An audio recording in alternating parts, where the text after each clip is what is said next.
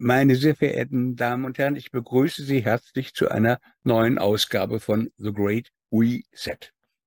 Manchmal könnte man glatt denken, dass wir hier unten im Querdenker-Ghetto, in der Parallelgesellschaft der Verschwörungstheoretiker und Covidioten, wir reden nur mit uns. Man hat die Kommunikation mit uns gekappt, aber es sieht ganz so aus, als wäre es uns gelungen, ein paar Kassiber in die Oberwelt pur lauterer Wahrheit rüberzuschmuggeln. Und dazu gehören beispielsweise die gut begründeten Zweifel an Nützlichkeit und Wirksamkeit und Unschädlichkeit der Covid-Impfungen. Stand heute haben sich etwa 200.000 Menschen noch einer vierten Boosterimpfung unterzogen. Allem Reklamewirbel des Bundesgesundheitsministers und des Robert Koch Instituts zum Trotze. 200.000 Menschen, das bedeutet eine Impfquote von vier Prozent. Geradezu rührend ist der Kommentar des RKI zu diesem Sachverhalt. Die Ergebnisse zum Wissen rund um die Covid-19-Impfung verdeutlichen, dass, obwohl die Impfaktivitäten bereits seit über einem Jahr laufen, es nach wie vor viel Unsicherheit um die Covid-19-Impfung gibt. Das betrifft sowohl klassische Impfmythen als auch Mythen, die für die zur Anwendung kommenden Impfstoffe spezifisch sind. Soweit das RKI in gewohnten Stile. Kleiner Hinweis, Mythen sind etwas ganz anderes als die hier vermutlich gemeinten Märchen, aber im Sprachunterricht wollen wir jetzt hier nicht erteilen. In Wahrheit gibt es mittlerweile Tonnen oder Terabyte von Schriften, die von Experten aus aller Welt verfasst wurden und in denen erhebliche Einwände gegen die sogenannte Impfung mit gentherapeutischen Stoffen akribisch und bis ins Detail belegt werden. Um die neueste und vielleicht zwingendste dieser Schriften geht es heute. Das ist das soeben erschienene Buch von Brigitte Röhrig, die Corona-Verschwörung. Brigitte Röhrig ist Fachanwältin für Arzneimittelrecht und ich freue mich, dass Sie heute hier sind. Frau Röhrig wird, flank wird, flankiert von zwei Anwälten, die glauben, dieses Buch sei das Grundlagenwerk kommender juristischer Auseinandersetzungen um den Impfstoff oder die Impffolgen. Das ist der Schweizer Anwalt Philipp Kruse, der sich seit drei Jahren als Anwalt gegen die Corona-Maßnahmen einen großen Namen in der Schweiz verschafft hat. Und David Jungblut, dessen Spezialgebiete Verfassungsrecht und Ausländerrecht sind, er hat ein interessantes Nachwort zu dem Buch geschrieben, in dem er die Möglichkeiten einer, einer juristischen Aufarbeitung skizziert. Lieber David Jungblut, zunächst die Frage, waren Sie nach der Lektüre des Buches froh, dass Sie kein Fachanwalt für Arzneimittelrecht sind? Ja, also erstmal schönen guten Tag in die Runde und auch an die Zuschauer von meiner Seite und vielen Dank auch für die Einladung. Ja, die Frage trifft äh, ins Schwarze und ich kann da auch gleich an die Vorstellung nochmal anknüpfen und zwar deswegen, weil ich jetzt nur noch Stand heute genau eine Woche die Ehre habe, die Berufsbezeichnung Rechtsanwalt zu tragen. Ich habe mich nämlich dazu entschieden, die Zulassung zurückzugeben. Und zwar ganz einfach ähm, mit dem Gedanken, äh, angelehnt an Adorno, es gibt nichts Richtiges im Falschen. Ähm, und das ist eigentlich ähm, ja, eine Sentenz, die ich schon vor zehn Jahren mit mir getragen habe. Ich war ja früher in der Justiz gewesen und habe da sehr viele desillusionierende Erfahrungen gemacht und hatte deswegen eigentlich auch schon mit diesem Kapitel Rechtssystem abgeschlossen gehabt. Ähm, auch deswegen, weil ich jetzt nicht einfach nur die Seite wechseln wollte. Aber ähm, ja, ich muss natürlich irgendwie auch meinen Lebensunterhalt verdienen und deswegen habe ich mich dann, dann doch dazu entschieden, den Anwaltsberuf zu ergreifen und muss jetzt aber nach den letzten drei Jahren dann endgültig sagen, mir reicht's. Und um auf die Frage zurückzukommen, ähm, also großen Respekt an Frau Röhrig und auch an Herrn Kruse und an alle anderen Rechtsanwaltskollegen, die sich da so reinhängen, unermüdlich mir persönlich fehlt ähm, da die Motivation, noch in irgendeiner Form weiterzumachen. Und dementsprechend bin ich natürlich auch kein froh, dass ich nicht die Fachanwaltsausbildung jetzt noch für teures Geld und viel Aufwand erworben habe. Hier könnte ich mir sonst nämlich in die Haare schmieren. Aber nichtsdestotrotz, also meine Hochachtung vor allen, die dranbleiben. Ich versuche halt irgendwie auf andere Art und Weise zukünftig äh, mich mit der Thematik auseinanderzusetzen. Aber ich habe halt den Eindruck, dass das unter den Spielregeln, die das System das wir in gewisser Art und Weise kritisieren, wenn nicht sogar bekämpfen, vorgibt, am Schluss nicht erfolgreich sein werden. Nichtsdestotrotz, letzter Satz vielleicht einleitend dazu, denke ich, dass es unerlässlich ist, diese Kämpfe auszufechten, einfach aus Gründen der Dokumentation selbst wenn man da nicht erfolgreich sein sollte, kann man zumindest dokumentieren, dass man es versucht hat und dass halt das System nicht das vorgibt, was es zu sein scheint. Ich bedauere das. Wir brauchen Leute wie Sie. Darüber reden wir ein andermal. Wenn Ihnen dieser Beitrag gefällt, können Sie uns gerne mit einer Spende oder mit einem Dauerauftrag unterstützen. Vielen Dank. Lieber Herr Kruse, könnten Sie uns vielleicht in anwaltlicher Kürze umreißen, warum Brigitte Röhrichs Buch das Zeug hat, als eine Art Quelle bei kommenden juristischen Auseinandersetzungen zu funktionieren? Was wissen Sie jetzt mehr als zuvor? Ja, auch äh, herzlichen Dank mal zunächst für die Einladung zu diesem Gespräch und auch meinerseits herzlichen Glückwunsch und herzlichen Dank an meine geschätzte Kollegin Frau Dr. Brigitte Röhrig, dass sie sich die Mühe gemacht hat, ein so umfassendes und so präzises Werk bereitzustellen für die allgemeine Öffentlichkeit, aber auch für uns Anwälte. Äh, was bringt es den Anwälten insbesondere? Wir befinden uns seit 2019 in einer äh, Krisensituation, die sich dadurch auszeichnet, dass der maßgebende rechtserhebliche Sachverhalt, wie wir Juristen das immer ganz trocken nennen, also was ist denn hier überhaupt einem Urteil oder einer Anklageschrift an Sachverhaltsevidenz zugrunde zu legen, wo eben dieser maßgebliche rechtserhebliche Sachverhalt neu ist für uns alle, äh, zumindest für die allermeisten, und hochkomplex. Das beginnt mit der Frage, wie testen wir eine Pandemie und geht eben bis zu dieser Thematik, dieser ganz neuartigen Impfung, Covid-19-Impfung genannt. Durch dieses Dickicht muss man sich zuerst mal durcharbeiten und äh, das wird einem nicht auf dem silbernen Tablett serviert. Das heißt, man muss aus verschiedensten Quellen, wenn man sich hier betätigt, ähm, mit sehr viel Ausdauer sich einarbeiten und ähm, Brigitte Röhrig hatte hier den ganz großen Vorteil, selber schon seit rund 30 Jahren in diesem Bereich des Medizinrechts selber tätig zu sein und seit Jahrzehnten schon Zulassungsverfahren zu kennen. Das war ein großer Vorteil. Aber auch sie musste sich mit Sicherheit in die wissenschaftlichen Details dieser neuen Wirkungsweise, dieser neuartigen Substanz oder eben neuartigen Impfung, die den Namen nicht verdient, einarbeiten. Und dieses Buch ähm, ermöglicht es den Juristen ähm, im Prinzip auf einen Griff alle wesentlichen Fragen, wirklich alle grundlegenden Fragen in diesem Zusammenhang sehr verständlich vermittelt zu bekommen.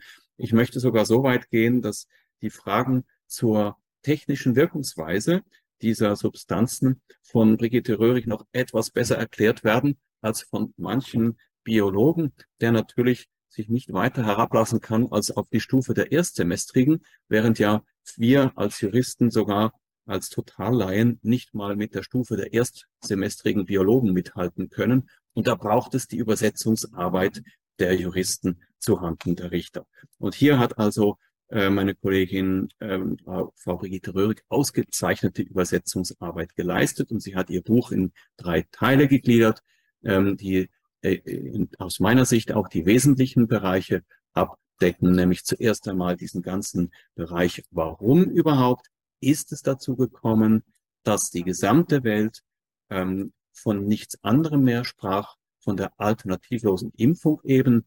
Ähm, wie war das Ganze politisch äh, vorbereitet worden, auch äh, mit der öffentlichen Kommunikation. Dann der eigentliche wesentliche Teil für uns Juristen ist, unter welchen Voraussetzungen wurde diese neuartige Substanz von der EMA, der Europäischen Zulassungsbehörde, zugelassen. Wo sind hier die ganz großen Problempunkte? Ähm, und dann äh, hat sich Brigitte Röhrig ganz äh, wesentlich mit den Mängeln dieser Zulassungsentscheidung auseinandergesetzt, und zwar nach Maßgabe des Wissens der Beteiligten. Was wusste man damals wirklich schon? Ähm, Stichwort äh, teleskopiertes Verfahren, äh, rollendes Verfahren und am Ende ähm, die Auswertung. Im letzten Teil befasst sich Herr Brigitte mit den Erkenntnissen aus der Pharmakovigilanz, also letztlich all dem, was sich aus öffentlichen Registern und Publikationen im Zusammenhang mit der Schädlichkeit dieser Substanzen herleiten lässt. Da hat man einfach alles ähm, sehr gut erklärt, mit hervorragenden Referenzen, sehr solid zusammengestellt und systematisch ganz gut aufgebaut zur Hand. Und das ist das große Verdienst von Brigitte Röhrig mit diesem ausgezeichneten Buch, für das ich sehr dankbar bin. Das war ja schon ein ganzes Plädoyer. Ähm, wunderbar. Äh, Frau Röhrig, ich schließe mich an, aber als Literaturkritiker. Ich bewundere Sie. Sie haben ein ziemlich sprödes Buch mit dem Charme einer Ermittlungsakte geschrieben. Gleichzeitig habe ich es verschlungen wie ein Krimi. Denn in diesem juristischen Krimi gibt es ja auch einen Plot. Könnten Sie den roten Faden mal kurz abrollen? Also Philipp Rose hat ja schon ungefähr gesagt, ähm, um was es Ihnen geht. Ja, sehr gerne. Also zunächst herzlichen Dank für die Einladung und auch äh, willkommen den Zuschauern. Herzlichen Dank an meine Kollegen, dass sie an dem Gespräch teilnehmen, bereit erklärt haben. Ja, ich kann, kann gerne den roten Faden ähm, schildern, der sich auch für mich für dieses Buch ergeben hat. Denn letztlich habe ich dieses Buch geschrieben, anders als es eigentlich üblich ist. Ich habe nicht meine Inhalts, mein Inhaltsverzeichnis gemacht und habe es abgearbeitet, sondern ich habe eigentlich während der Recherchearbeit habe ich gesehen, ähm, welche Teile muss ich in das Buch aufnehmen. Ja, und äh, da beginnt es im Prinzip mit der Frage, wie kommt es dazu, dass die Bevölkerung so einseitig in die auf die Impfung äh, getrimmt wurde, ich würde jetzt sagen, in die Impfung getrieben wurde. Was waren die Hintergründe dafür? Äh, wo haben wir im Prinzip die Ursache für diese Hintergründe? Ähm, wo man dann ganz schnell ähm, zu politischen Entscheidungen und dann eben auch zur Weltgesundheitsorganisation kommt. Dann natürlich die Frage, welche, Entschuldigung, welche Voraussetzungen bestehen eigentlich üblicherweise ähm, für eine solche Art von Arzneimitteln, weil das auch der Bereich war, in dem ich letztlich so richtig aufgewacht bin und bezüglich dessen nicht so richtig aufgewacht bin. Denn ähm, es war ja dann schon sehr früh die Rede von einer Teleskopierung von Zulassungsverfahren und wir machen das alles ganz schnell und vielleicht haben wir das ja schon im Jahr oder anderthalb. Und ich fragte mich immer als äh, für Arzneimittelrecht, äh, auf Arzneimittelrecht spezialisierte Anwältin, na, wie wollen die das denn machen? Ja, das ist ja überhaupt nicht möglich. Also selbst als dann von bedingter Zulassung eben auch die Rede war, und ich habe selbst auch Verfahren zu bedingter Zulassung betreut, allerdings natürlich nicht im Rahmen von Notfallzulassungen, sondern Zulassungen für Arzneimittel für seltene Leiden. Ähm, und von daher war mir bekannt, dass eben auch im Rahmen einer bedingten Zulassung eine positive Nutzen-Risiko-Abwägung stattfinden muss. Und wenn ich kaum Unterlagen habe, weil ich alles zusammenschiebe, wie will ich dann eine Nutzen, positive Nutzen-Risiko-Analyse überhaupt machen? Wie will ich überhaupt in der Lage sein, eine Nutzen-Risiko-Analyse durchzuführen? Und äh, da habe ich dann im Rahmen meiner Recherche feststellen müssen, wie letztlich, ähm, ja, die Frau von der Leyen sagt es auch so schön, der regulatorische Rahmen entsprechend ausgenutzt oder angepasst wurde. Wobei die Anpassung des regulatorischen Rahmens eben nicht eigentlich nicht im Rahmen des regulatorischen Rahmens war, sondern man ist aus dem regulatorischen Rahmen herausgetreten, ähm, hat das aber nicht nach außen kenntlich gemacht.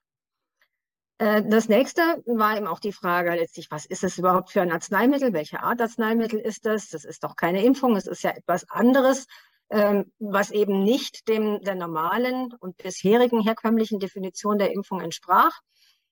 Und dann kam ich eben auch auf die ähm, Frage, wie es überhaupt dazu kommt, dass derartige Arzneimittel als Impfung klassifiziert werden und bezeichnet werden.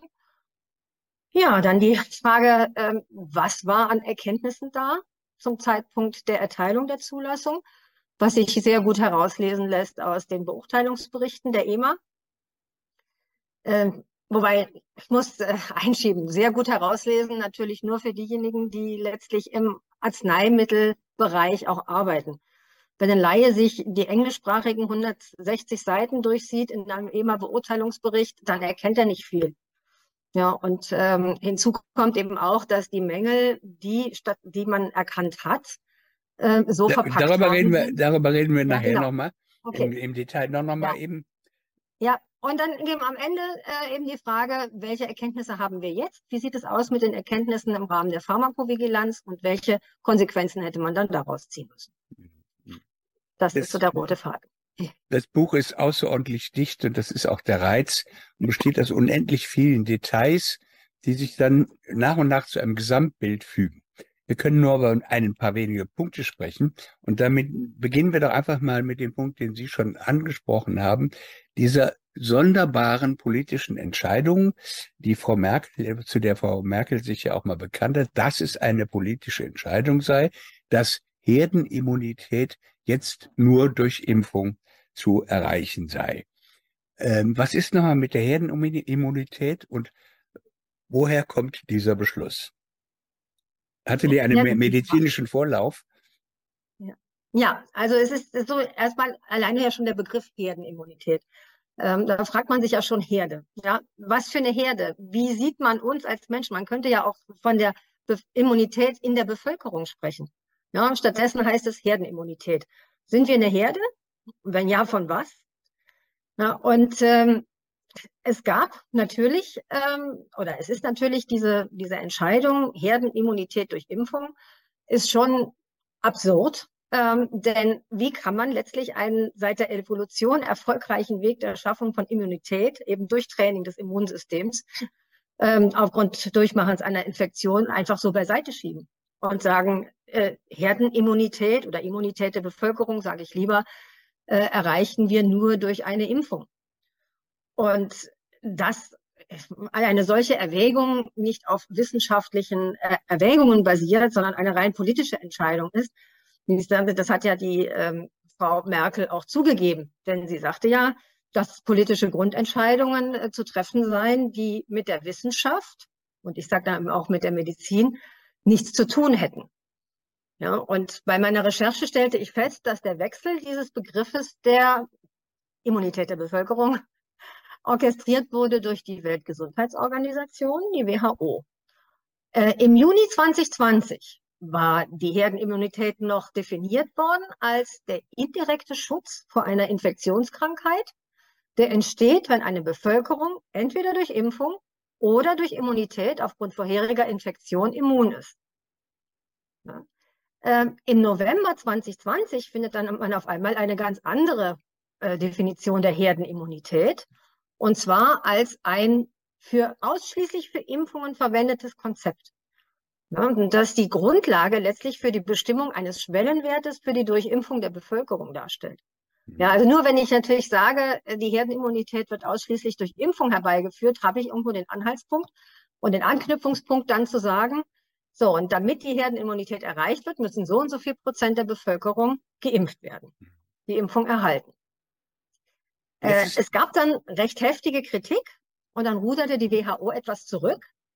Ähm, mittlerweile definiert sie nun die äh, Immunität der Bevölkerung als entweder durch natürliche Infektion oder als äh, durch Impfung hervorgerufene Immunität.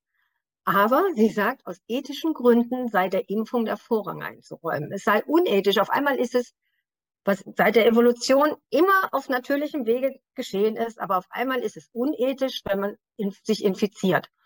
Und dass diese Entscheidung getroffen wurde, wird ja auch ganz deutlich durch die Verwendung der Begriffe, die von äh, Frau Merkel beispielsweise verwendet wurden. Sie sprach ja nicht von, äh, wollen wir die wollen wir die natürliche, den natürlichen Weg der äh, Immunität gehen durch Infektion, Durchmachen von Infektionen, sondern sie sprach von Durchseuchung und hat ja diesen Begriff auch selbst als einen schrecklichen Begriff bezeichnet. Ja? Und durchseucht werden will natürlich niemand. Ja, wenn ich, wenn ich gefragt werde, möchte ich durchseucht werden oder möchte ich eine Impfung? Natürlich sage ich, ich möchte eine Impfung. Mhm. Ja, ähm, aber dass, es wir hier, dass wir hier gar keine Seuche haben, sondern dass es eben eine Erkrankung ist, die man durchleben kann und dann immun ist, davon war überhaupt nicht mehr die Rede. Ja, jetzt, und äh, na, ja. Jetzt gibt es noch einen Punkt, der mich immer interessiert. Wäre die Herdenimmunität durch Impfung überhaupt theoretisch möglich gewesen? Also unter Epidemiologen oder so war das nie vorgesehen. Ähm, meines Wissens, wir haben das ja alle erlebt, die drei, fünf oder zwölffach Geimpften steckten, äh, bekamen ja dauernd wieder Corona und steckten munter andere Leute an. Äh, das betrifft auch mich. Das heißt, ähm, die Impfung hat nie Infektiosität aufhalten können. Die Impfung greift erst nach einer Infektion äh, und hilft dann den Abwehrkräften äh, dagegen anzukämpfen. Also sozusagen rein theoretisch ist das, ich habe da nochmal mit Ärzten darüber gesprochen, das, das ist Handbuchwissen. Bei grippalen Atemwegsinfektionen kann die Impfung erst nach der Infektion, wenn die Schleimhäute das nicht gelöst haben, äh, eingreifen. Also ich glaube, dass die ähm, das wäre theoretisch gar nicht möglich gewesen. Und später hat man ja auch äh, dann festgestellt, ob man diese, diese Impfstoffe auf die sogenannten Impfstoffe auf Infektiosität geprüft hätte, ob sie das verhindern. Nö, die hat man nicht. Meiner Meinung nach brauchte man das nicht, weil es eigentlich klar ist. Mhm. Egal. Ähm, kommen wir mal zum Zulassungsverfahren. Äh, da gibt's vorab nochmal eine Information, die mich dann doch nochmal umgehauen hat, wie eigentlich alles in Ihrem Buch. Sie haben bei Ihren Recherchen entdeckt, dass, wie Sie auch immer recherchiert haben, ich bin fassungslos, was Sie da alles angeguckt haben, Sie haben bei Ihren Recherchen entdeckt, dass BioNTech schon im September 2019 die Zulassung für den Import von wesentlichem Bestandteil des späteren Impfstoffs beantragt hat also woraus dann später Comirnaty wurde, wie das Zeug so heißt. Das ist doch ein wenig erstaunlich, erstaunlich, wenn man doch angeblich das Coronavirus erst im Dezember, also drei Monate später, 2019 in China entdeckt hat. Was heißt das? Das ist die Frage, was das heißt. Also für mich heißt das im Prinzip, dass das, was uns erzählt wurde, dass wir das nicht als gegeben hinnehmen können und dass wir jetzt Fakten haben, ähm, die zumindest ähm, den Verdacht aufkommen lassen, sagen wir es mal vorsichtig, den Verdacht aufkommen lassen, dass das, was uns erzählt wurde, so einfach nicht sein kann. Ja, also es handelt sich um eine, also im Rahmen meiner Recherche, ich arbeite in einem internationalen Team auch zusammen, in dem wir uns mit der Frage äh, der Herstellungserlaubnisse, die erteilt worden sind, und die Zertifikate über die gute Herstellungspraxis ähm, da recherchieren. Und im im Rahmen dieser Recherche ähm, bin ich eben unter anderem auf eine ähm, Importzulassung ähm, gestoßen, äh, also Importerlaubnis, es ist also nicht die Zulassung, sondern ist Erlaubnis, RNA-Konstrukte, zu denen auch dieses BNT 162b2 gehörte, also es war 162a1 und 162b1, aber eben auch dieses 162b2, was hinterher der Wirkstoff von Comirnaty wurde, äh, aus einem Drittstaat oder aus Drittstaaten außerhalb von der EU erlaubt wurde. Es ist ja schon zum einen diese Importgenehmigung, aber noch verwunderlicher war ich, als ich sah, dass diese Importgenehmigung erteilt worden ist auf Basis einer Inspektion durch die Überwachungsbehörden vom 11. September 2019. Ja, also 9-11 2019. Und ähm, das ist schon, das lässt irgendwo tief blicken. Ich meine, vielleicht gibt es ja Erklärungen dafür. Die kenne ich aber nicht. Und ich wäre eben sehr interessiert daran, ähm, Erklärungen dafür zu erhalten. Ähm, warum wird auf Basis einer Inspektion von 2019 eine, Herst eine Importerlaubnis erteilt, wenn man noch gar nicht wusste, dass man BNT 162b2 brauchen würde? Ist die Geschichte dann doch eine andere? Wurde es damals schon zu diesem Zeitpunkt von Pfizer möglicherweise nach Europa geschickt zu BioNTech? Ja, und vor allem auch vor dem Hintergrund, es gibt ja auch dieses schöne Buchprojekt Lightspeed von Uwe Schein und äh, äh, Türeci, seiner Frau, ähm, wo ausgeführt wird, dass er erst um den 20. Januar 2020 herum ähm, aufmerksam geworden sei auf den Ausbruch in Wuhan durch einen wissenschaftlichen Artikel im Spiegel. Also das passt alles nicht zusammen zeitlich. Wissenschaftliche Artikel im Spiegel, das soll man mal so stehen lassen. Ähm, Sie haben es ja auch schon gesagt, es, es, gab einen schönen Trick, dass man also dieses, Sie beweisen es sehr genau, es handelt sich um ein gentherapeutisches äh, Therapeutikum, ein gentechnisches Therapeutikum. Aber man hat daraus kurz einen ganz normalen Impfstoff gemacht. Äh, wer hat das gemacht und was brachte das für einen Vorteil? Ähm, es, ist, geht auch zurück letztlich schon früh auf die Zeit 2008, 2009, wie ich mein, in meiner Recherche festgestellt habe. Und zwar wurden im Zusammenhang mit der näheren Ausgestaltung der Zulassungsanforderungen an die sogenannten neuartigen Therapien, und zu diesen Therapien gehören eben auch ähm, Zelltherapeutika oder eben auch Gentherapeutika. Ähm, da entbrannte eine Diskussion um die Forderung, ähm, dass auf mRNA basierende Arzneimittel von den strengen Anforderungen befreit werden sollten, die an die Zulassung von Gentherapeutika gestellt werden. Es müssen also ganz ähm, dezidierte und sehr umfangreiche äh, Untersuchungen gemacht werden über die Auswirkungen äh, im Körper durch solche Arzneimittel, Auswirkungen auf unterschiedliche Arten von Zellen. Und wie sieht es aus mit äh, der Möglichkeit, dass Krebs erregt wird? Ähm, wie sieht es aus mit der Möglichkeit, ähm, dass ähm, im, Erbgut, im Erbgut Veränderungen vorgenommen werden? Und von diesen Anforderungen wollte man mRNA-Therapeutika ähm, befreien. Äh, ganz intensiv wurde das betrieben durch eine sogenannte mRNA Therapeutic Stakeholder Group. Äh, die bestand aus Unternehmen, die sich mit mRNA-Therapeutika beschäftigen, unter anderem CureVac, ähm, aber eben auch Arbeitsgruppen aus der Uni Mainz. Äh, Uwe Shahin war die, derjenige, der sie vertreten hat. Und es war auch ein Vertreter vom Wellcome Trust in dieser mhm. Gruppe. Und äh, das PRI hatte zum damaligen Zeitpunkt, und man muss wissen, äh, wenn es zu solchen Ausarbeitungen kommt von der EU-Kommission zum Beispiel, ähm, also Richtlinienentwürfe oder Verordnungsentwürfe, dann wird, werden die den interessierten Gruppen zur Verfügung gestellt. Also auch die Öffentlichkeit wird ja eingebunden, nur meistens ist es für die Öffentlichkeit unter dem Radar, es wird ja gar nicht publik gemacht. Aber betroffene Unternehmen, mitgliedstaatliche Behörden, die werden eingebunden ähm, in die Formulierungen und können sich dazu äußern.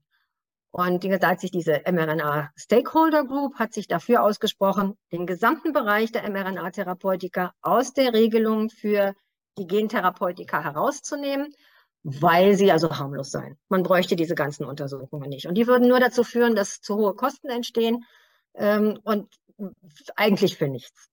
Aber das, die, die, An die Anforderungen also an auch an Impfstoffe, das ist schon nicht ganz ohne, was da alles geprüft werden muss. Und auf europäischer Ebene macht das der European Medicine Agency, also kurz EMA genannt.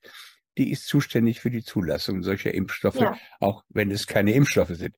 Äh, es ging, glaube ich, von Anfang an nur um eine, immer schon um eine bedingte Zulassung, weil klar war, dass die Pharmaunternehmen in dieser super verkürzten Erprobungsphase nicht alle erforderlichen Unterlagen würden liefern können. Was da alles fehlte, hat die EMA akribisch festgehalten. Und ich jetzt will es mal etwas zuspitzen. Es fehlte eigentlich fast alles. Zumindest alles, um zu beurteilen, ob das Produkt das leistet, was es behauptet leisten zu können und ob es welche Folgen es hat. Was sind diese Punkte im Wesentlichen, also wirklich für Laien ausgedrückt, dass man sich vorstellen kann, es geht um Qualität, es geht um Herstellung, es geht um Wirksamkeit. Ja, ja, genau das sind die Punkte gewesen. Also im Prinzip kann man es zusammenfassen, dass man sagen kann, ähm, man wusste eigentlich weder, was ist überhaupt alles drin in diesem Arzneimittel, welche Auswirkungen hat das Arzneimittel im Körper? Was für Proteine werden hergestellt? Ist es tatsächlich das Spike-Protein?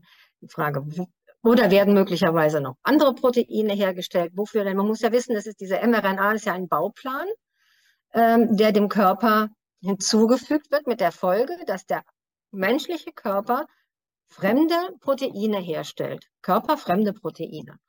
Und da gibt es natürlich, äh, je nachdem, ob der Bauplan nun verkürzt ankommt im Körper oder vollständig ankommt im Körper, können unterschiedliche Proteine gebildet werden. Und so war zum Beispiel auch gar nicht klar, wenn wir verkürzte Baupläne haben, also sozusagen ähm, ja abgebrochene Baupläne, die nicht besonders stabil waren, was werden dann für Proteine gebildet? Da stellte die EMA zum Beispiel die Frage, könnte es sein, dass dann Proteine gebildet werden, die den menschlichen Proteinen ähnlich sind und dann möglicherweise zu Antikörperbildung gegen menschliche Proteine führen? Ähm, all diese Dinge waren überhaupt noch nicht geklärt. Dann waren Verunreinigungen, auch schon diese DNA-Verunreinigungen waren festgestellt worden. Ähm, dann waren Verunreinigungen bei den Lipid-Nanopartikeln festgestellt worden. Ähm, es fehlte an den Analysemethoden, um überhaupt festzustellen, was habe ich da äh, in diesem Arzneimittel und ähm, ist es überhaupt das, was letztlich deklariert ist. Äh, also man, es ist im Prinzip zu sagen, es war ein absoluter Blindflug. Ja, und man hat trotz dieses Blindfluges letztlich die Zulassung erteilt. Es wäre, als ob man ein Mittel für Kopfschmerzen geprüft hätte. Ähm, das taugt eigentlich nur für Hodenkrebs. Ähm, Herr, Herr Kruse hätte Comirnaty oder auch die Konkurrenzkandidaten jemals zugelassen werden dürfen? In Ihren Nein? Ähm, auf gar keinen Fall, äh, denn wir haben es ja hier mit einer neuartigen Technologie zu tun. Das hat äh, Frau Kollegin Röhrig gerade ausgeführt. Und hier liegt der Hund in der Hauptsache begraben. Es ist nicht nur eine Frage der äh, korrekten Herstellung der äh, fremdkörperfreien oder äh, kontaminationsfreien Herstellungsmethode, sondern es ist eine Frage der Technologie per se, diese Bauplantechnologie mRNA basiert, die eben den Körper dazu bringt, etwas herzustellen, was er sonst nicht herstellen würde, ein Protein, von dem man, wie Brigitte Röhrig gerade gesagt hat, überhaupt keine Ahnung hat, in welcher Qualität, welche Proteine hier hergestellt werden, äh, in welcher Quantität und wie lange und wo im Körper. Also es ist kurzum wirklich ein Blindflug äh, in Bezug auch auf diese Wirkungsweise dieser Technologie. Und Experten haben von Anfang an, bevor das überhaupt zugelassen wurde, davor, genau davor gewarnt, dass man mit einer solchen Technologie eben gerade überhaupt keine Impfungen soll herstellen dürfen, egal ob das jetzt nun gegen einen Atemwegsinfekt ist oder gegen einen anderen Grippeeffekt oder was auch immer. Äh, es ist schlichtweg nicht geeignet für dieses Ziel. Und dann kommt noch diese ganze Thematik dazu, dieser Schädlichkeit eben gerade dadurch, äh, dass diese körperfremden Proteine, die respektive als fremd erkannte Proteine, die sich binden an die Zellwand, dass die von den ähm, Anti äh, Bodies, den Antikörper, wie sagt man, Körperabwehrzellen äh, als fremd erkannt werden und dann eben nicht nur diese äh, gebildeten Proteine äh, geschädigt werden, sondern eben auch die Zellwände, die körpereigenen Zellwände mitgeschädigt werden. Und das basiert alles nur schon alleine auf der Technologie per se, egal wie korrekt der Herstellungsprozess abläuft, der jetzt eben gerade zuletzt ähm, das Thema war von äh, mhm. Brigittes Ausführungen. Das aber muss man in den Vordergrund drücken. Ja, Entschuldigung. Aber all das wusste die EMA ja, also hat es sozusagen ja. bei ihren, bei ihren Überprüfer im Zulassungsverfahren ja auch festgestellt, dass, ähm, dass da Behauptungen im Raum sind, die, für die kein Nachweis erbracht worden ist. Und das ist ein dicker Hund.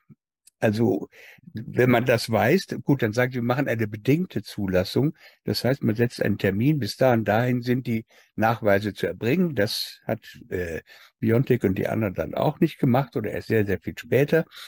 Aber wir haben es zu tun mit einer Behörde, die weiß, dieses Zeug ist hochgefährlich. Also wenn ich das richtig verstanden habe, in internen Papieren haben sie das akribisch genau beschrieben äh, und, und Brigitte Röhrig dröselt das nochmal auf, was das eigentlich alles heißt. Ähm, Herr Kruse, die Schweiz gehört ja nicht zur EU. Wie ist da die Zulassung abgelaufen? Mhm.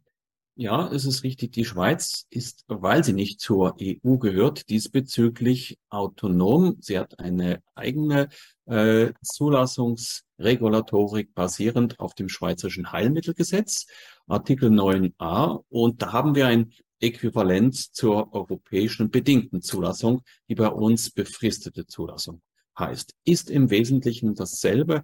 Befristet heißt sie, weil sie auf zwei Jahre zugelassen ist, dem Grundsatz nach, und weil eine dauerhafte äh, Zulassung erst dann erfolgen darf, wenn man im Verlaufe dieser zwei Jahre den Nachweis auf dem Tisch hat mhm. der Wirksamkeit und der Sicherheit, also sprich den Abschluss der klinischen Studien der Phase 3.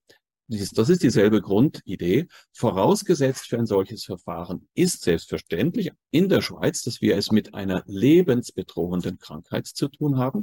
Die Substanz muss also oder darf nur für diejenigen Bevölkerungsschichten zugelassen werden, die von dieser lebensbedrohenden Krankheit bedroht sind. Das würde schon mal von vornherein die Altersgruppen 0 bis 70 ausschließen, nach der bisherigen Statistik 2020. Und es muss aber auch äh, sichergestellt sein, dass es keine alternativen Behandlungsmethoden gibt. Und die muss man eben auch äh, prüfen, respektive unbedingt äh, zulassen. Hier ähm, wurde von Seiten äh, von der EMA, auch in der Schweiz, von der Swissmedic, ähm, ein äh, massives Powerplay betrieben gegen Ivermectin zum Beispiel äh, und auch von der Politik von der politischen Seite her. Aber zu Ihrer Frage, in der Schweiz haben wir eine eigenständige Jurisdiktion, eine eigenständige Rechtsgrundlage. Und das ist der Grund, warum ich mich ähm, im Auftrag von ganz konkret sieben Impfopfern entschieden hatte, eine Strafanzeige gegen Swissmedic einzureichen, wegen Verletzung. Das ist die Zulassungsbehörde. Das ist die Zulassungsbehörde, mhm. auch die oberste Arzneimittelsicherheitsbehörde, die ist ja für die Sicherheit zuständig. Und mhm. Ähm, die Strafanzeige hatte zum Gegenstand die äh, Verletzung dieser sieben Impfopfer, die körperliche äh, schwere Beeinträchtigung eben in Verbindung zu bringen mit der Zulassung, die gegen sämtliche Voraussetzungen, rechtliche Voraussetzungen verstoßen hat. Also es war keine einzige der rechtlichen Voraussetzungen gegeben, äh, die ich vorhin jetzt gerade aufgezählt habe. Also es war alles andere als alternativlos. Es handelte sich nicht um eine lebensbedrohende, invalidisierende Krankheit, der Wirksamkeitsnachweis nicht erbracht und einen, einen Haufen von Risikosignalen, die sich jetzt laufend äh, vergrößern, bestätigen, vermehren. Und ähm, nach wie vor sind trotzdem diese Substanzen offiziell im Stadium der Zulassung. Mhm. Und ja. Brigitte Röch, wer wusste davon, dass die EMA erhebliche Zweifel an der Qualität und Wirksamkeit von Comirnaty hatte? Mhm. Ähm, war das öffentlich oder war das einem kleinen Kreis, also in der Behörde nur zugänglich oder anderen Behörden? Äh, das ist, das ist die Frage. Also das, ähm, diese interne Beurteilung, aufgrund deren wir wissen, ähm, dass die EMA wusste, äh, welche Mängel vorhanden sind, die war ursprünglich ja entweder gehackt oder geleakt worden. Also die offizielle Version ist ja, dass es ähm, gehackt worden ist. Möglicherweise ist es aber auch geleakt worden, ähm, denn ich finde hochinteressant, dass aus dem E-Mail-Verkehr, da ist auch teilweise E-Mail-Verkehr vorhanden, ähm, dass sich daraus ergab, dass eben die Mitarbeiter schon etwas verzweifelt waren, ähm, weil sie sagten, wir müssen, wie schaffen wir es, der Politik zu vermitteln, dass wir hier eine bedingte Zulassung haben, die wesentlich mehr Anforderungen stellt als eine beispielsweise Notfallzulassung in den USA. Äh, aber seitens der Politik äh, muss ein solcher Druck gemacht worden sein, weil man ja unbedingt die Zulassung wollte. Man wollte die Zulassung im Dezember und man wollte sie noch vor Weihnachten. Und ähm, es sieht so aus, als ob eben dieser Druck dann von der Politik entsprechend kam. Und ähm, die EMA-Mitarbeiter kein Gehör gefunden haben. Ähm, wenn das, wenn die EMA so etwas bedingt zulässt, dann sind die anderen europäischen Staaten, also die, die an die EMA angeschlossen sind, ähm, müssen die das dann über, die kriegen die Papiere von der EMA? Also zum einen ist es so, dass äh, in den Ausschüssen der EMA, beispielsweise auch im Ausschuss für Humanarzneimittel, sind ähm, Mitglieder der Mitgliedstaaten, also Angehörige der mitgliedstaatlichen Behörden vertreten. Ja, das heißt also, auch Mitarbeiter des PAI, Paul-Ehrlich-Institutes, sind in diesen Ausschüssen vertreten und bekommen natürlich diese Diskussionen auch mit. Zwar nicht so intensiv wie beispielsweise die sogenannten Berichterstatter, die Rapporteure. Es werden immer zwei Länder als Berichterstatter ähm, festgelegt. Und das war zum Beispiel das Paul-Ehrlich-Institut bei Moderna. Das heißt, Paul-Ehrlich-Institut muss bestens informiert sein über den Impfstoff von Moderna, die Injektion von Moderna. Und ähm, sodass also davon auszugehen ist, dass auch die mitgliedstaatlichen Behörden darüber Bescheid wussten. Und wenn die mitgliedstaatlichen Behörden darüber Bescheid wussten, dann ist sicherlich auch davon auszugehen, dass gerade hier in Deutschland angesichts der Organisation auch das Bundesministerium für Gesundheit darüber Bescheid wusste, denn letztlich ist das Paul-Ehrlich-Institut ja eine Behörde im Geschäftsbereich, eine weisungsgebundene Behörde im Geschäftsbereich des Bundesgesundheitsministeriums. Ähm, hinzu kommt auch noch, dass es auch noch einen, ein Gremium gibt, das überhaupt nicht äh, in der Öffentlichkeit steht und auch gar nicht so erwähnt wird. Das ist der sogenannte Ständige Ausschuss für Humanarzneimittel. Der ist nochmal zu unterscheiden vom Ausschuss für Humanarzneimittel, der die Prüfung an sich macht. Äh, in dem Ständigen Ausschuss für Humanarzneimittel sind auch mitgliedstaatliche Vertreter vorhanden aus den jeweiligen Ministerien. Und dieser Ständige Ausschuss, der ist gebildet worden damals, ähm, 1995 schon, als die europäischen äh, Zulassungsvorschriften eingeführt wurden, mit der Begründung, äh, dass die Mitgliedstaaten mit, ein Mitspracherecht haben wollten im Hinblick auf die Entscheidung der EU-Kommission über die Zulassung sodass also die EU-Kommission ihren Entscheidungsentwurf, in dem Fall also die, die Erteilung der Zulassung für Comenati beispielsweise, diesem Ständigen Ausschuss für Humanarzneimittel zuleiten muss und die Mitgliedstaaten dann üblicherweise 60 Tage haben, sich darüber Gedanken zu machen. Und auch dieser ähm, Verfahrensgang ist im Rahmen der Änderung der, der ähm, Vorschriften, nicht die Änderung der Vorschriften, der Praxis äh, im Rahmen der, der Pandemie geändert worden, dass man das Verfahren verkürzen wollte auf zehn Tage. Nur Fakt ist, dass letztlich die, die Entscheidung der EU-Kommission am selben Tag ergangen ist, wie ähm, das ähm, äh, wie, der, wie das Gutachten des Ausschusses für Humanarzneimittel. Wo soll dann noch der Ausschuss, der ständige Ausschuss für Humanarzneimittel äh, mit dem Mitspracherecht der Mitgliedstaaten ähm, einbezogen worden sein? Das stellt sich schon die Frage. Ja, aber gewusst haben müssen sie. Also man kann davon ausgehen, dass die wichtigen deutschen Gesundheitsbehörden wussten, dass erhebliche Zweifel an der Qualität und Wirksamkeit und Folgelosigkeit äh, von, von Comenati besteht. Sagen wir, sie, sie hätten es wissen, sie hätten es zumindest wissen können, wenn sie sich dann damit beschäftigt hätten. Ja, also zumindest. Ja. ja. ähm, jetzt haben Sie Paul-Ehrlich-Institut schon erwähnt und dann, ich frage mich jetzt, dann gibt es so eine STIKO, die Ständige Impfkommission, die beraten dauernd, haben die auch diese Unterlagen? Die müssten diese Unterlagen auch haben, ja. Ansonsten können sie ja keine Empfehlung aussprechen. Wie kommen die dann dazu, also zum Beispiel, ähm, dass sie keine Bedenken haben bei schwangeren Frauen, dass die geimpft werden? Das ist, ähm, ja, David Jungblut, kannst du das, können Sie das juristisch mal, ähm, ist es Vorsatz oder ist das ähm, Fehler oder Dummheit? Naja, also wenn ich an die Frage von vorhin nochmal anknüpfen darf, äh, die Frage war, was bedeutet das? Wenn jetzt die in Verantwortung stehenden Personen eigentlich wissen müssen oder wissen könnten, ähm, dass das Ganze äh, nicht so wirksam ist, äh, beziehungsweise im Gegenteil sogar sich als schädlich darstellen dürfte. Die Frage wäre ja dann, in welchem Kontext man diese Frage stellt. Und als Jurist, das wird den Kolleginnen und Kollegen genauso gehen, ähm, kontextualisiert man das dann gleich in irgendwelche rechtlichen Dimensionen dann ist wiederum die Frage, ob man das jetzt im zivilrechtlichen oder im strafrechtlichen Sinne macht. Ich ähm, mache das reflexartig eher ähm, auf das Strafrecht bezogen, weil ich damit eher befasst bin und das auch ähm, mein Steckenpferd sozusagen darstellt. Das eine schließt das andere aber nicht aus. Ähm, also, beziehungsweise ist es auch relativ gleichlaufend. Also Vorsatz ist, wenn man es eigentlich hätte, wenn man es eigentlich wusste, jetzt mal ganz laienhaft und vergröbert formuliert, und eine Fahrlässigkeit besteht, äh, wenn man bei der im Verkehr gebotenen Sorgfalt es hätte erkennen können. Und da gehe ich einfach mal davon aus, dass man im Gesundheitsministerium oder in der Gesundheitsbehörde sitzt, ähm, das, Wiss das Wissen hat, also sich angeeignet hat, äh, kognitiv, ähm, und wenn man aus irgendwelchen Gründen aber Defizite haben sollte, dass man eine Verpflichtung hat, qua der beruflichen Stellung entsprechendes Wissen sich anzueignen und dass daraus dann der Schuldvorwurf sozusagen ähm, sich ableiten lässt oder darin begründet liegt. Ähm, was ich anmerken wollte, beziehungsweise ich hätte auch noch zwei Fragen, wenn ich auch Fragen stellen darf, ähm, weil ich finde, also die juristische Einordnung kann man vielleicht am, ja, gegen Ende vornehmen. Ähm, wir haben jetzt äh, mehr oder weniger ausschließlich über Behörden geredet, die hier involviert gewesen sind. Also jetzt sowohl auf europäischer bzw. Unionsebene als auch auf deutscher Ebene oder auch in der Schweiz. Letzten Endes ist es aber ja so, dass in unserem ähm, Staatskonstrukt, so wie es uns zumindest verkauft wird, das Parlament entscheidet, also Legislative und auch entsprechende ähm, Aufsichtsbefugnisse und auch regulator regulatorische Möglichkeiten hat. Äh, Frau Röhrig hatte jetzt kurz ähm, die, äh, das Europäische Parlament zwar nicht namentlich angesprochen, aber hatte erwähnt gehabt, dass Richtlinien erlassen worden sind, wenn ich das richtig verstanden habe, in dem Kontext, beziehungsweise dass Richtlinien geändert worden sind. Richtlinien sind ja eine Form der äh, EU-Gesetzgebung, also Rahmengesetzgebung.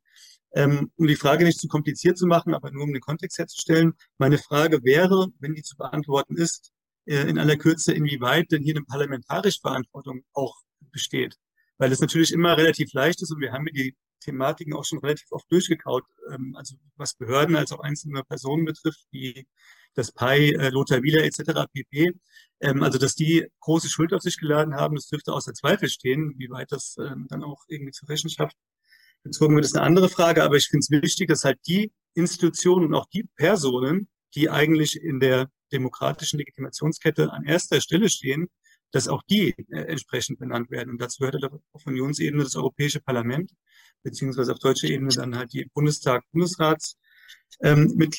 Also die Frage ganz konkret, ähm, inwieweit ist hier das EU-Parlament äh, und der Rat der Europäischen Union involviert gewesen, was jetzt den rechtlichen Rahmen betrifft? Und noch eine zweite Frage, die ist vielleicht ein bisschen einfacher zu beantworten. Ähm, wir haben ja den Begriff der bedingten Zulassung jetzt ein paar Mal gehört. Ist ja auch mehr oder weniger allseits bekannt in dem Kontext. Ich habe im ersten Semester in Jura gelernt, dass eine Bedingung immer bedeutet, ähm, da gibt eine aufschiebende und eine auflösende Bedingung. Ähm, und hier dürfte es um eine sogenannte aufschiebende, äh, eine auflösende Bedingung handeln. Oder aufschiebende, ich weiß jetzt gar nicht genau, ist jetzt auch egal. Jedenfalls, die Zulassung läuft unter der Bedingung, dass ein bestimmtes Ereignis nicht eintritt. Das ist so mein Verständnis von dieser Begrifflichkeit. Und die Frage wäre jetzt, was wäre denn diese Voraussetzung gewesen, dass diese Bedingung erlischt und damit auch die Zulassung widerrufen wird? Weil das ist mir bisher überhaupt nicht klar geworden und ich habe auch ein bisschen den Eindruck, dass das keiner so genau weiß und dass deswegen die bedingte Zulassung eigentlich zur unbedingten Zulassung zumindest de facto geworden ist. Die beiden Fragen darf ich an die Kollegin vielleicht äh, unfairerweise mal äh, stellen und hoffe um eine ja, erschöpfende Antwort. Ich, ich werde es versuchen. Ähm, also zu, zur ersten Frage, erstmal danke für die Fragen. Ähm, zur ersten Frage, ähm, wer war beteiligt? Ähm, das beziehe ich jetzt auf diese Umdefinition. Ja, Umdefinition ähm, des Gentherapeutikums, in, also Impfung für äh, Infektionskrankheiten. Ähm, das war damals eine Ausführungsrichtlinie der Kommission. Und zwar hat die EU-Kommission, äh, der EU-Kommission werden in den Richtlinien und Verordnungen von Europäischem Parlament und Rat äh, teilweise Ausführungskompetenzen eingeräumt. Und diese Ausführungskompetenzen erfüllt sie dann durch Ausführungsverordnungen oder Ausführungsrichtlinien. Ähm, bei dem Erlass dieser Ausführungsverordnungen und Richtlinien wird aber das Europäische Parlament nicht mehr einbezogen. Das heißt, das, das liegt alles ganz alleine in ähm, der Zuständigkeit der EU-Kommission ohne entsprechende Überwachung. Die einzige Möglichkeit, die es gibt, Mitsprache zu haben, ist eben für die interessierten Kreise und die Öffentlichkeit. Ne? Und ähm, die EU-Kommission macht es im Prinzip in ihrem Kämmerlein. Ja? Wenn jetzt das Europäische Parlament bzw. der Rat feststellen, dass da irgendwas aus dem Ruder läuft, wie das ja hier offensichtlich der Fall gewesen ist, müsste ja, zumindest jetzt der theoretische Gedanke, irgendeine Widerrufsmöglichkeit bestehen, also dass man die Kommission da wieder einfängt. Sonst ist ja das Parlament zumindest in dieser Hinsicht eigentlich entmündigt. Diesen Mechanismus kenne ich nicht. Also wundert ja. mich auch nicht. Es ist ja nicht umsonst so, dass der Europäischen Union ein ziemlich starkes äh, Demokratiedefizit ja. ähm, bescheinigt ja. wird. Das können Sie sich dann in so einem Punkt manifestieren. Ja. ja. Hm.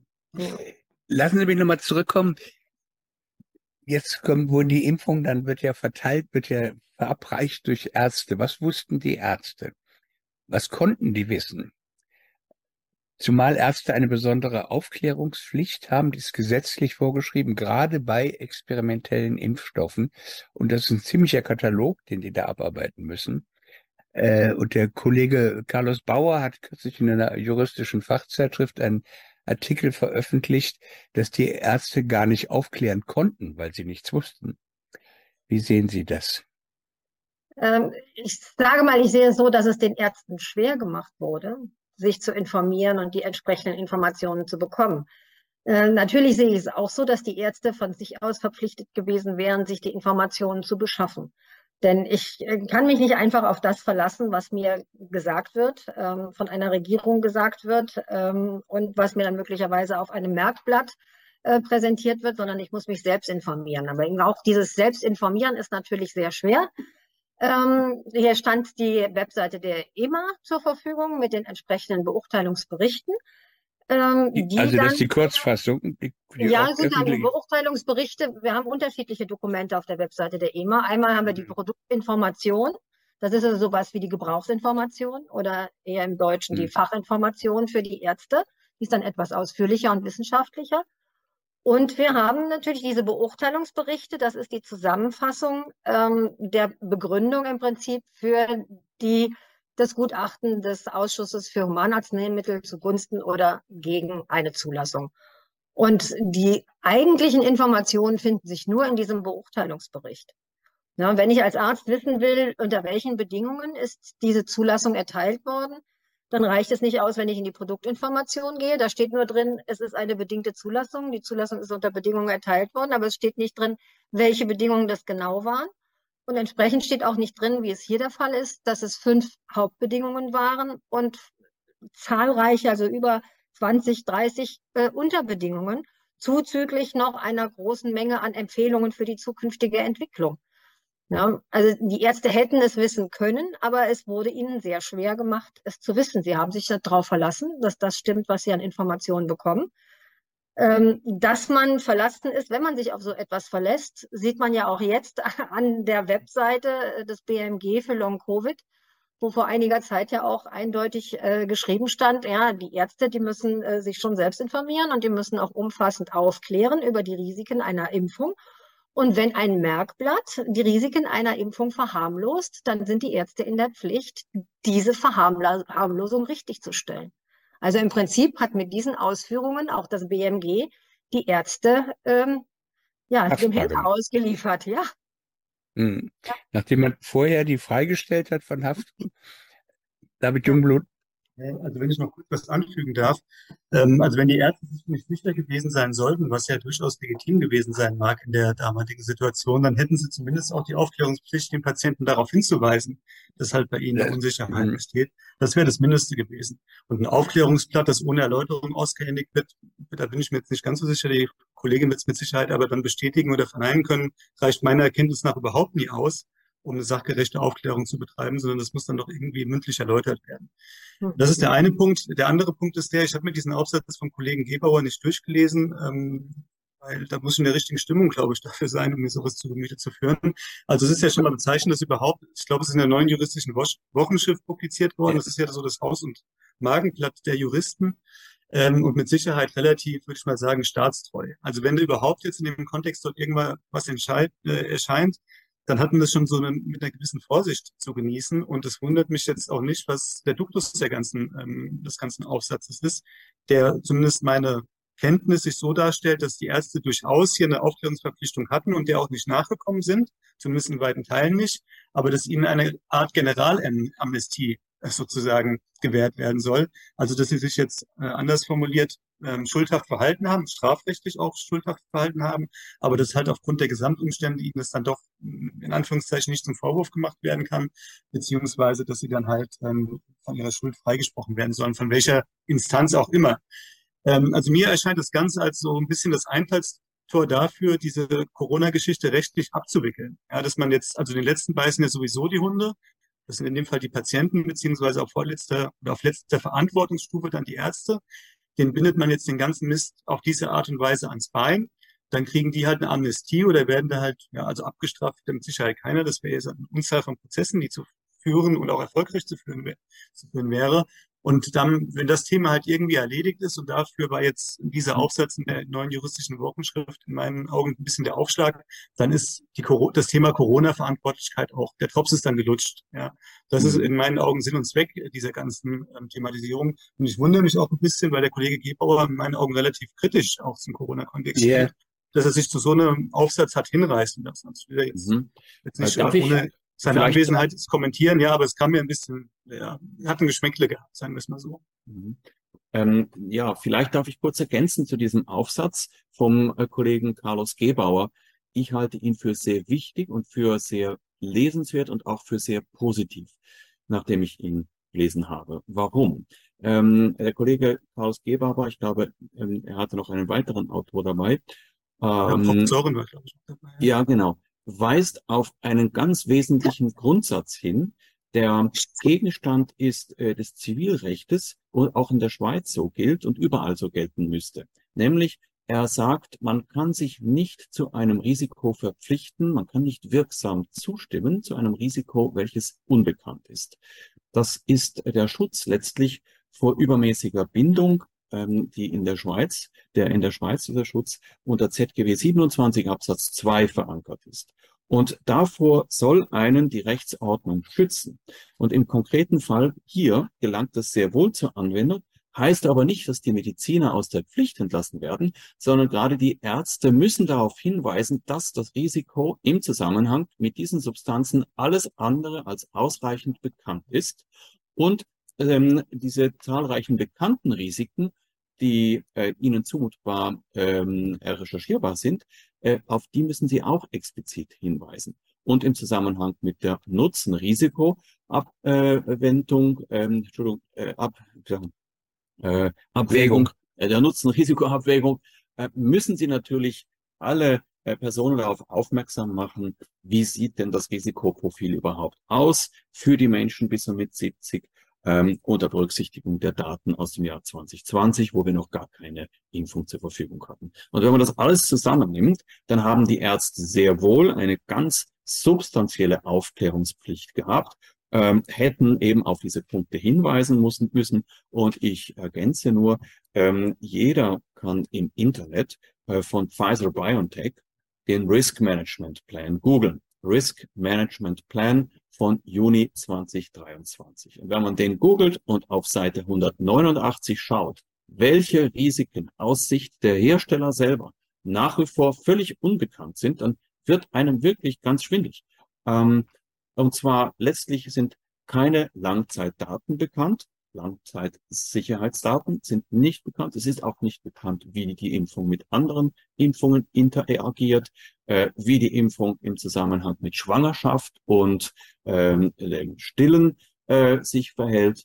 Äh, dann ist überhaupt nicht bekannt, äh, wie sich die Impfung auswirkt auf Menschen mit ähm, Immunsuppression, also mit herabgesetzten Immunsystemen. Das ist ja ein Thema, wo die Behörden gesagt haben, erst recht impfen, wenn man ein geschwächtes Immunsystem hat. Diese Menschen muss man zuallererst impfen. Nein, der Risk Management Plan von Pfizer BioNTech vom Juni 2023, und das ist nur eine Wiederholung dessen, was von Anfang an dort drin stand, sagt auf 109, Seite 189, Table 74, also auf Darstellung 74, das ist alles total unbekannt. Und, und, und, das ist noch längere Liste, was hier alles total unbekannt ist. Das sind wir im völligen Blindflug auch das ist zumutbar für die Ärzte, das zu erkennen und darauf müssen sie hinweisen. Kurzum, man muss von dieser Impfung abraten in jeder Beziehung. Ähm, und da haben die Ärzte selbstverständlich ihre Verantwortung, die können sich da nicht herausreden. Wenn sie diese Zustimmung nicht eingeholt haben, basierend auf ganz explizit äh, und schriftlich verabreichten Informationen. Ja, also vielen Dank dann nochmal für die Ergänzung, auch vor dem Hintergrund, dass Sie ähm, sich die Mühe gemacht haben, den Aufsatz zu lesen. Wir kommen jetzt zum gleichen Ergebnis, denke ich, nämlich, dass durchaus eine Verantwortlichkeit der Ärzte besteht. Nur die Frage ist dann, welche rechtliche Konsequenz daraus folgt. Und wenn dann halt in dem Aufsatz vorgeschlagen wird, eine Generalamnestie zu erlassen, dann kommt mir das schon etwas seltsam vor, weil das dann im Ergebnis bedeutet dann, dass, wenn man diesem Vorschlag folgen würde, mal abgesehen davon, ob das rechtlich zulässig ist, aber Kollegin hat es ja vorhin auch schon ähm, äh, entsprechend formuliert, der Regula regulatorische Rahmen kann ja immer entsprechend angepasst werden, dass die Dinge dann irgendwie passend sind. Das könnte man ja da in diesem Fall machen. Aber wenn jetzt ähm, bei einem, ich nenne es jetzt einfach mal ja, Verbrechen, kann man sagen. Jetzt nicht unbedingt von der Ärzteschaft, aber von den Verantwortlichen. Wenn man zu dem Ergebnis kommt, dass das Ganze in der Dimension so groß wird, dass man nicht mehr bestrafen kann, dann müsste man eigentlich konsequenterweise sagen, dass man das gesamte strafrechtliche Rechtssystem äh, einstampft, weil die Konsequenz wäre ja too big to judge, sozusagen. Also das Verbrechen muss nur groß genug werden, damit man niemanden abstraft. Und wenn man dann noch einigermaßen Gerechtigkeitserwägungen im Hinterkopf hat, dann müsste man sofort alle Gefängnistüren öffnen und die Leute auf freien Fuß lassen, die wegen einem Ladendiebstahl oder ähnlichem sitzen. Also das kann es in meinen Augen nicht sein. Weil abgesehen davon ist auch die Frage wäre, wer so eine Amnestie erlassen würde, Meiner Kenntnis nach ist dafür der Bundespräsident zuständig und der natürlich dann auch wieder politisch angekoppelt ist. Also sprich bei den Personen, die hier ganz dick mit in der Suppe schwimmen. Ähm, also das passt vorne und hinten irgendwie von der Konstruktion nicht. Man kann dem Kollegen Gebauer vielleicht zugutehalten und auch der Kollegin, die da mitgeschrieben hat, dass es vielleicht auch nur darum ging, das NJW-tauglich sozusagen zu gestalten. Also die The Thematik halt irgendwie mal anzubringen, aber halt in einem, in einem Setting, äh, das dann, womit man sich nicht die Finger verbrennt, damit das Thema überhaupt mal in juristischen Kreisen auch ein bisschen ähm, also jetzt nicht nur in unseren Verschwörungskreisen diskutiert wird, sondern auch in seriösen Zirkeln. Ähm, das wäre vielleicht eine Erklärung dafür, warum der Aufsatz so gestaltet wurde, zumindest was dann das, das Schlussstück betrifft, wie es der Fall ist. Aber im Ergebnis, das möchte ich nochmal festhalten, das kann es wirklich nicht sein, dass man sagt, erstens mal, es sind nur die Ärzte, das war jetzt nicht die, Aussage des, des Aufsatzes, aber es sind jetzt halt die, die sozusagen rangezogen werden, es sind nur die Ärzte in der Verantwortung. Äh, und die ähm, äh, gehen dann sozusagen dann auch noch unbehelligt nach Hause. Die haben ja auch eine ganze Menge Geld damit verdient mit dieser Angelegenheit. Das sollte man auch nicht vergessen. Also gerade die Ärzte in den sogenannten Impfzentren, ähm, weiß nicht, wie viel die da pro Monat eingefahren haben. Es war im deutlich fünfstelligen Bereich gewesen, denke ich. Ähm, also so einfach sollte man sich auch als Gesellschaft nicht machen. Aber gut, ja, aber Aufsatz ist jetzt auch wer, nicht maßgeblich, ja. Wir, wir haben ein ganzes Geflecht von Behörden, Einzelpersonen, von äh, Verbänden und sonst was. Und äh, alle haben in eine Richtung funktioniert. Jetzt ist das Problem, sagen, hat der eine sich nur ein bisschen geirrt, hat eine Schlamperei, oder haben die Straftatbestände begangen? Also wen könnte man für was anklagen? Ärzte, das Problem haben wir schon gesehen. Ähm, das ist ja auch sehr ambivalent vom Gesetzgeber, wenn Herr Lauterbach dann doch wieder die Ärzte verantwortlich macht. Äh, was ist mit der, mit EMA, äh, Herr Kruse, Sie führen gerade eine Klage gegen die Schweizer Zulassungsbehörde. Wäre eine Klage gegen die EMA vorstellbar, gegen die STIKO, gegen das PAI, gegen das RKI, gegen den Bundesgesundheitsminister? Ähm, ja, und, und die vielen, ich meine, wie viele Professoren sind vor laufender Kamera aufgetreten und haben im Brustton der Überzeugung gesagt, es ist ein völlig sicherer Impfstoff. Ähm, die machen sich gar keine Sorgen machen und Schwangere oder nicht, das können wir wieder garantieren. Das ist ja mal wieder ein Hokuspokus. Alle diese Leute, ähm, wie weit sind die verantwortlich, juristisch zur Verantwortung zu ziehen? Herr Kruse, was denken Sie?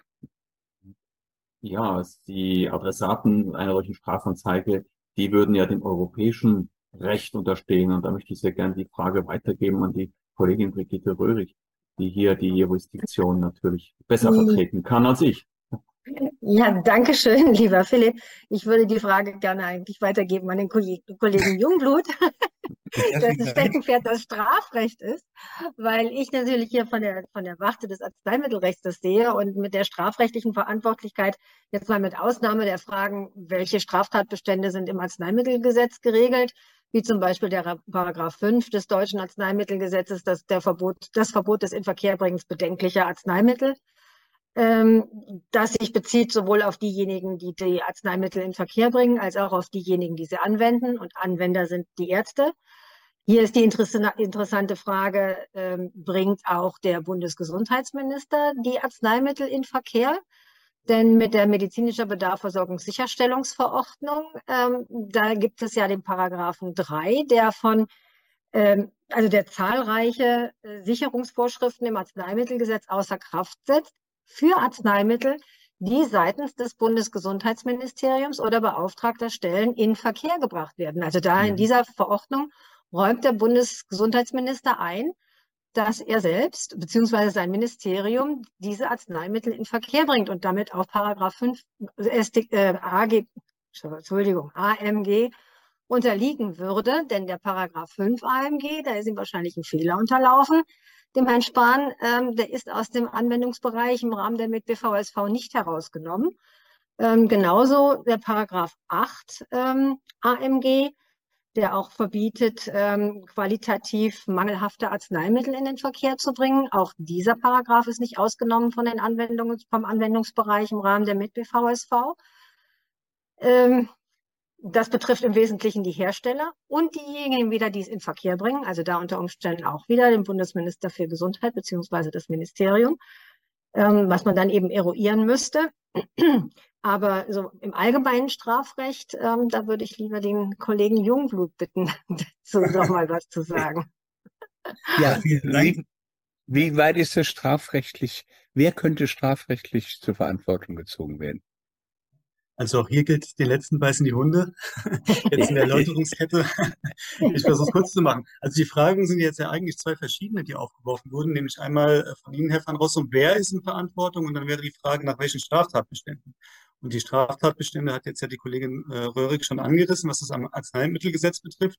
Äh, da würde ich jetzt erstmal anknüpfen und dann auf die Frage der Personen sozusagen zurückkommen. Ähm, ich bewege mich in meiner Subsumption sozusagen noch in etwas ähm, härteren Gefilden, auch in dem Nachwort, ähm, weil es ist ja de facto so, kann man zumindest von ausgehen, ähm, dass äh, Personen zu Tode gekommen sind. Und zwar eine nicht unerhebliche Anzahl von Personen durch diese ähm, Spritze. Ist natürlich immer die Frage Kausalität ähm, oder Korrelation, aber es ist ja letzten Endes auch, wenn im Strafprozess die Unschuldsvermutung gilt, auch so, dass man durchaus auch Personen verurteilen kann aufgrund einer gewissen Indizienlage. Und das scheint ja hier sehr erdrückend zu sein. Und da ist natürlich das Buch hier ähm, ein ja sehr handfestes, kompaktes Beweisstück sozusagen, dass man beziehungsweise die Fakten, die sich darin finden, die man dann auch in einem strafrechtlichen Prozess verwerten könnte. Und um es jetzt kurz zu machen, und ich möchte auch nochmal meine Anerkennung dafür aussprechen, dass die Kollegen diese schwierigen, ähm, auch juristischen Sachverhalte irgendwie so ähm, ähm ja, ja, für den Laien auch verständlich dar ähm, können. Ich versuche es jetzt ähnlich zu machen. Äh, prinzipiell ist es so, dass wenn man ein Tötungsdelikt ähm, verwirklichen, in Anführungszeichen, möchte nach dem Strafgesetzbuch, also beispielsweise erstmal einen Totschlag, dass dann erstmal eine Person zu Tode kommen muss. Und zwar durch ein kausales Handeln ähm, und ein vorsätzliches Handeln. So, das ist hier, was die objektive Seite betrifft. Also es sind Menschen gestorben. Ich habe jetzt vor kurzem gelesen, wahrscheinlich über 100.000 ähm, Personen ähm, äh, Übersterblichkeit für die wir jetzt auch keine großartigen anderen Erklärungen haben. Selbst wenn man dann einen Abschlag von 50 Prozent vornehmen würde, das ist ja an irgendwelchen anderen ähm, äh, ähm, Sachen. Wenn ich da unterbrechen darf, Frau ja.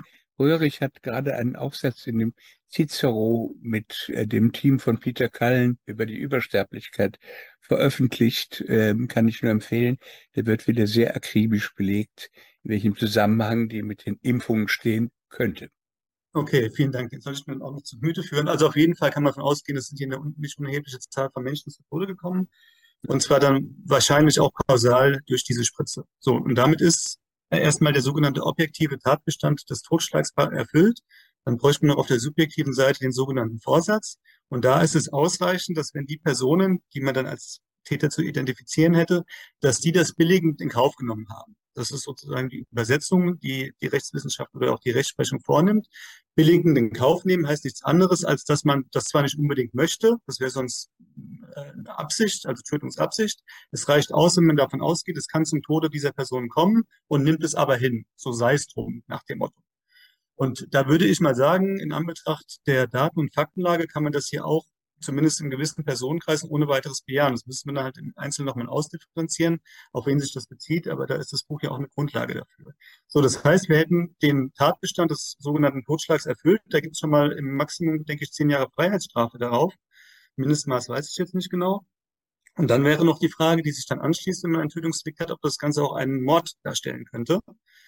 Ähm, und da ist dann weitere Voraussetzung neben dem, was ich gerade genannt habe, dass bestimmte sogenannte Mordmerkmale zu erfüllen sind, die im Strafgesetzbuch abschließend geregelt äh, sind. Und da gibt es dann diverse ähm, Kategorien auf objektiver und subjektiver Seite, beispielsweise die Habgier, also das Gewinnstreben um jeden Preis.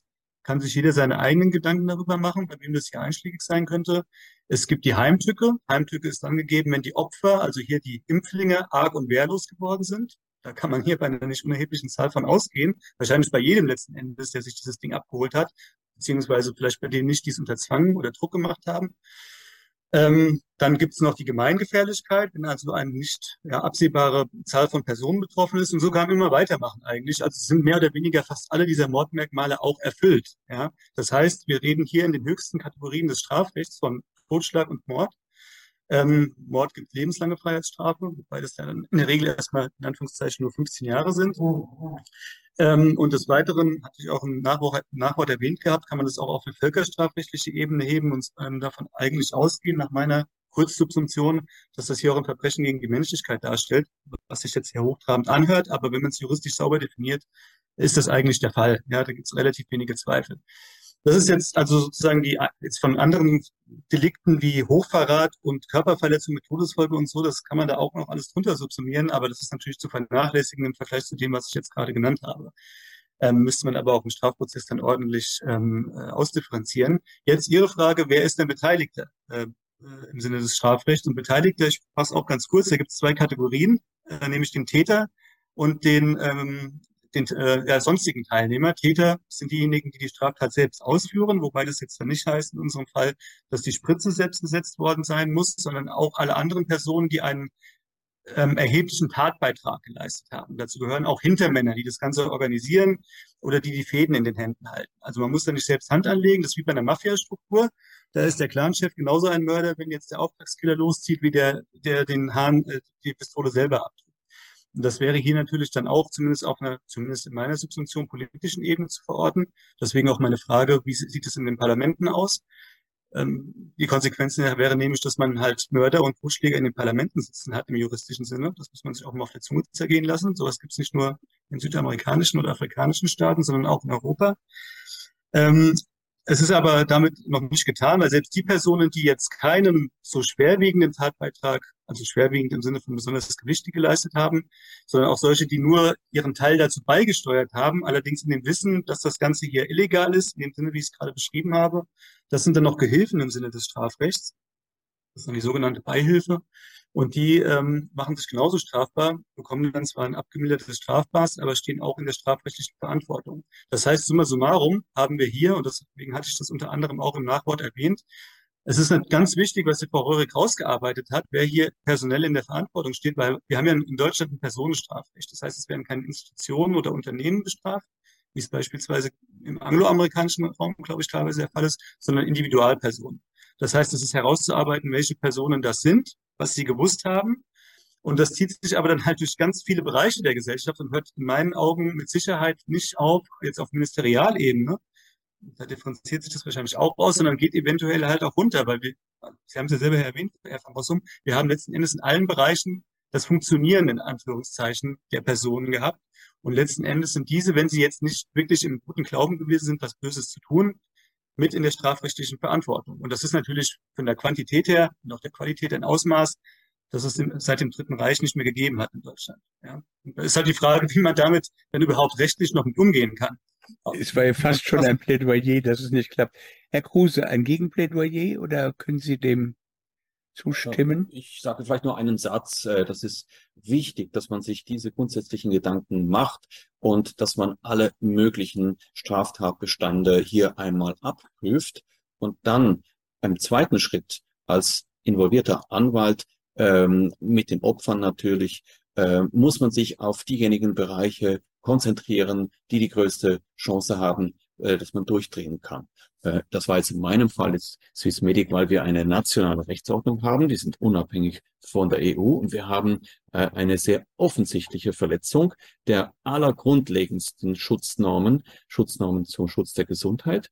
Und ähm, wir haben die Situation, dass sämtliche ähm, Entscheidungsprozesse äh, letztlich auf diesen Zulassungsentscheiden beruhen. Also sowohl der Kaufentscheid unserer Regierung als auch der Entscheid der Gesundheitsbehörden, diese Impfung überhaupt zu empfehlen. Ähm, dann die Berichterstattung der äh, Medien, aber ganz besonders natürlich auch äh, der Entscheid ähm, der betroffenen Patienten. Und auch die Beratung der Ärzte ist natürlich ein Stück weit sehr stark beeinflusst von diesen Zulassungen. Deshalb haben wir, habe ich persönlich gesagt, wir müssen an die Quelle gehen. In der Schweiz ist das die Swissmedic und da werden wir auch nicht locker lassen. Ähm, und im Übrigen, ja, ich stimme dem nur zu, das Ganze, wenn man das durchdenkt, dann erreicht das so ein unglaubliches Ausmaß, dass man gezwungen ist, irgendwo mal zu starten, wo die Täter am nächsten sind zum, zur Tat, äh, zum Unrecht. Äh, darauf wird man sich dann in der Diskussion in den nächsten Jahren ganz klar fokussieren müssen.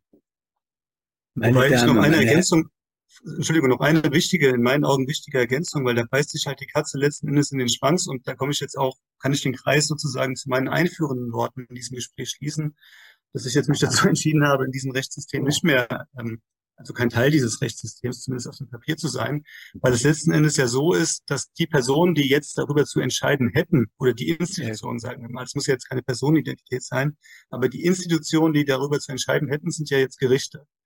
Und da ist es ja auch so, dass die Gerichte ihren Teil dazu beigetragen haben. Und zwar jetzt nicht nur auf Verwaltungsgerichtsebene, sondern auch auf, ähm, auf strafgerichtlicher Ebene oder auch auf Seiten der Staatsanwaltschaften, die ja bis jetzt in keiner Art und Weise mal irgendwie in die Pötte gekommen sind. Also Strafanzeigen sind ins Leere gelaufen, wurden gar keine Ermittlungsverfahren eröffnet ähm, meiner Kenntnis nach. Und selbst äh, unabhängig davon, ob Strafanzeigen gestellt wurden, ist es ja so, dass die Staatsanwaltschaften aufgrund des sogenannten Legalitätsprinzips, sobald sie Anhaltspunkte für Straftaten haben, von sich aus ermitteln müssen. Also es ist nicht erforderlich, dass da jetzt ähm, Karl Otto kommt und eine Strafanzeige stellt, sondern die müssen von sich auch aus loslegen. Und da ist bisher nichts passiert.